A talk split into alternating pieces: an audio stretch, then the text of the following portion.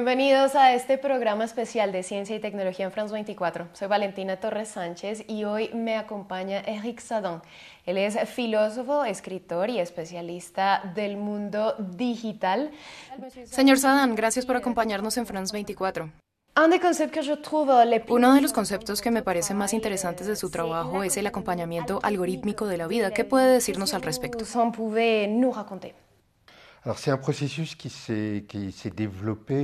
Es un proceso que se desarrolló a finales de los años 2000 con el rápido avance en esa época de la inteligencia artificial que tiene la capacidad de diagnosticar un sinfín de situaciones.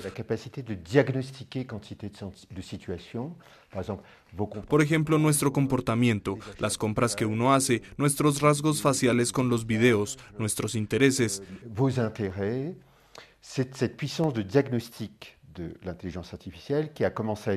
Este poder de diagnóstico de la inteligencia artificial empezó a estar en funcionamiento e integrado en la tecnología del iPhone a partir de 2007 y sobre todo con las aplicaciones que el dispositivo operaba y que tenían la intención de aconsejarnos permanentemente a lo largo de nuestro día a día porque la inteligencia artificial no es solo un poder para diagnosticar situaciones, sino también para hacer recomendaciones. Para dar un ejemplo muy sencillo de acompañamiento algorítmico de la vida, de diagnóstico de situaciones y recomendaciones, por ejemplo la aplicación Waze, que analiza el flujo de las condiciones del tráfico en función de velocidades y de información que nuestra conciencia ignora totalmente y nos aconseja tomar una ruta determinada en lugar de otra.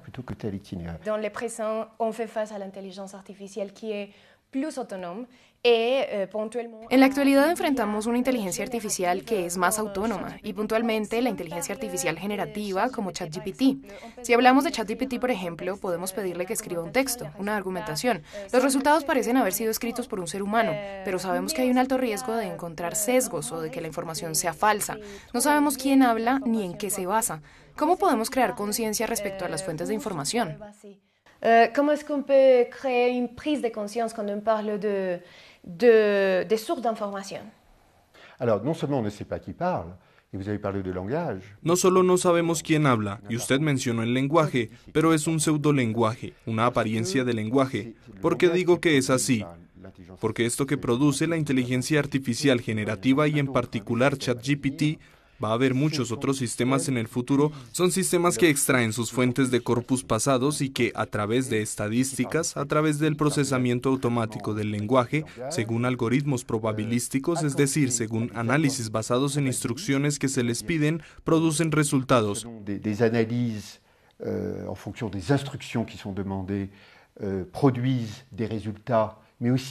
en pero también según esos algoritmos probabilísticos que hacen que sea la hipótesis supuestamente más adecuada desde un punto de vista estadístico la que aparezca. Y en esto es lo contrario del uso que hacemos del lenguaje, es decir, el lenguaje de las IA generativas se basa únicamente en la esquematización lógica.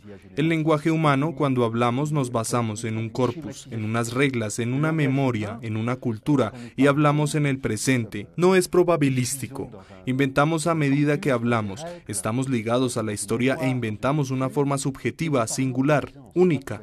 En ese sentido es que digo que es una lengua muerta, es un pseudolenguaje, pero esta lengua muerta corre el riesgo de expandirse, de organizar el lenguaje de las relaciones interpersonales, es un pseudolenguaje estandarizado, industrializado, que solo responde a instrucciones, lo que llamamos prompts.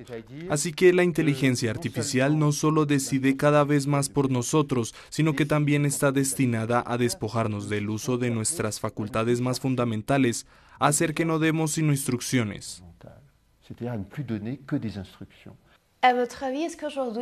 En su opinión, ¿podemos hablar hoy de una especie de esclavitud o dependencia extrema de la tecnología? Cada vez nos pegamos más a esta tecnología que nos ofrece un sinfín de servicios, que nos facilita la vida cotidiana, que nos ahorra muchos esfuerzos, que también nos da la sensación de estar en el centro. El mundo viene a nosotros, todos los flujos del mundo, ya sean servicios, ofertas, propuestas, música, películas, todo viene a nosotros. de la musique, des films, mais aussi qui viennent vers nous, mais aussi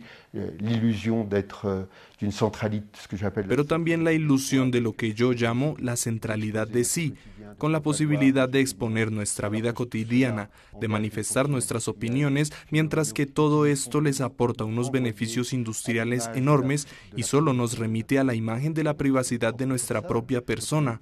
Entonces hay un poder de seducción fenomenal de la tecnología al que estamos cediendo y noto lo que podríamos llamar esta pixelación de la existencia, el hecho de que cada vez más relaciones humanas, cada vez más acciones de la vida humana se realizan a través de pantallas, de modo que vivimos cada vez más retraídos en nuestro propio mundo.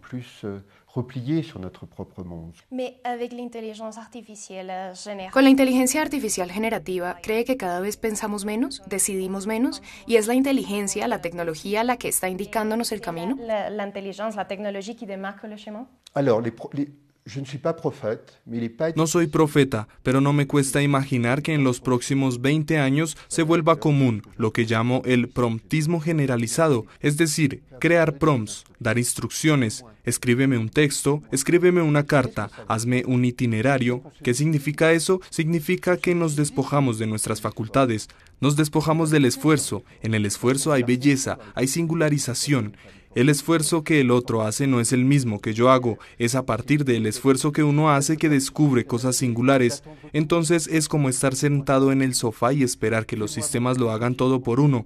Hazme esto, hazme aquello, escríbeme una novela, hazme la película que quiero. Es querer llevar todo a su propia vida, es decir, evadir la riqueza de la alteridad, la riqueza del descubrimiento de las obras, en favor de querer llevarlo todo a sus propios caprichos, a sus propias pasiones a euh. Je crois que devrions les. Creo que deberíamos prohibir realmente estos sistemas de IA generativas porque corremos el riesgo de tener consecuencias civilizacionales extremadamente peligrosas y es probable que dentro de dos, tres, cuatro años ocurra lo que yo llamo la vegetalización de la humanidad. Veremos a los niños dar instrucciones a las máquinas para producir textos, para producir imágenes, para producir videos, y ya no aprenderán la lengua, ya no escribirán textos, ya no irán al cine a ver las creaciones de los otros, ya no leerán las obras de los otros, sino solo ver lo que uno quiere ver. Actualmente la normativa existente es insuficiente, pero ¿qué vamos a hacer dentro de tres o cuatro años? ¿Qué nos depara el futuro? ¿Qué le va a venir? Desde hace varios años se habla mucho de regulación, lo que en última instancia nos muestra que la sociedad, los responsables políticos y los reguladores siempre se despiertan un poco tarde. Es decir, fue después del 2010 cuando se produjo un huracán de innovación digital que pudo imponer sus prácticas a su antojo y fue hacia finales de la década de 2010 cuando empezamos a oír que hacía falta un poco de regulación. En realidad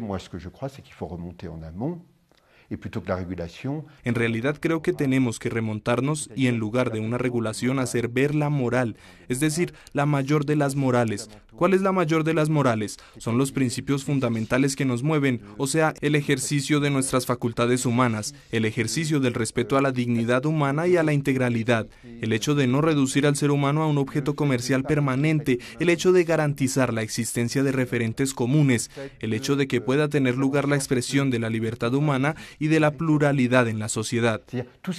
Le fait que euh, l'expression de la liberté de la pluralité humaine en société en la vida hay prohibiciones, hay límites. Lo que está pasando aquí es que no hay límites. Es decir, estamos actuando como si estuviéramos de acuerdo con estas CIA generativas que producen el lenguaje, que van, como ya lo dije, a llevarnos a la vegetalización de la sociedad, que van a privar a los niños de la capacidad de expresarse, de aprender a usar el lenguaje, que es lo más fundamentalmente humano. En este momento la tecnología avanza a un ritmo impresionante, como usted bien ha dicho, y a veces la gente no es consciente de los avances conseguidos. Por ejemplo, hay varios estudios que buscan leer el pensamiento decodificando las ondas cerebrales, lo cual es increíble. Si hablamos de personas que perdieron la capacidad de hablar debido a un derrame cerebral, por ejemplo, está bien, pero esto puede llevar a un robo de información privada en un futuro. ¿Cree que la gente sabe realmente lo que está en juego? Euh, croyez-vous que les personnes savent bien ce qui est en jeu? Nous croyons y tirer des avantages, une facilitation, Creemos que ganamos algo, una simplificación de la vida, que nos esforzamos menos. ¿No hay aquí algo parecido al fin de la civilización en nombre del utilitarismo generalizado?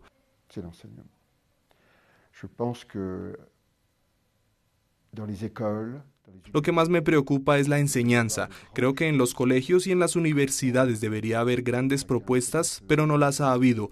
Empiriques, Todo el mundo se familiarizó con esto desde el empirismo. Se dijeron, ¿qué vamos a hacer? Algunos lo prohíben, otros dicen que van a hacer un acompañamiento, otros no saben qué hacer. il y, un point de bascule. hein. Il y a un point de bascule, c'est-à-dire c'est plus seulement de voir des générations d'adolescents continuellement sur leur smartphone plus Creo que sobre todo para las generaciones venideras hay un punto de inflexión. Ya no es solo cuestión de ver a las generaciones constantemente en sus teléfonos y que no tengan una relación digital o real con los demás, que estén pegados a sus pantallas. Es algo que nos va a despojar de la esencia de la vida, de lo que nos constituye y del uso de nuestras facultades más fundamentales. Así que un niño que no aprende la lengua es un niño que vive en una burbuja con sistemas que solo producen lo que él quiere. Y eso es una catástrofe civilizacional, y eso no lo vemos, con tal de hacernos la existencia más fácil en 2023. Et ça, c'est une catastrophe civilisationnelle. Et ça, on ne le voit pas. Au nom de quoi Au nom de, en 2023, de la facilitation de notre existence. Señor Sadan, ya no nos queda más tiempo, pero quiero agradecerle una vez más que nos haya acompañado y haya compartido sus opiniones y puntos de vista con nosotros. Muchas gracias. A ustedes también muchas gracias por su sintonía. Quédense con nosotros que hay más en France 24 y France24.com.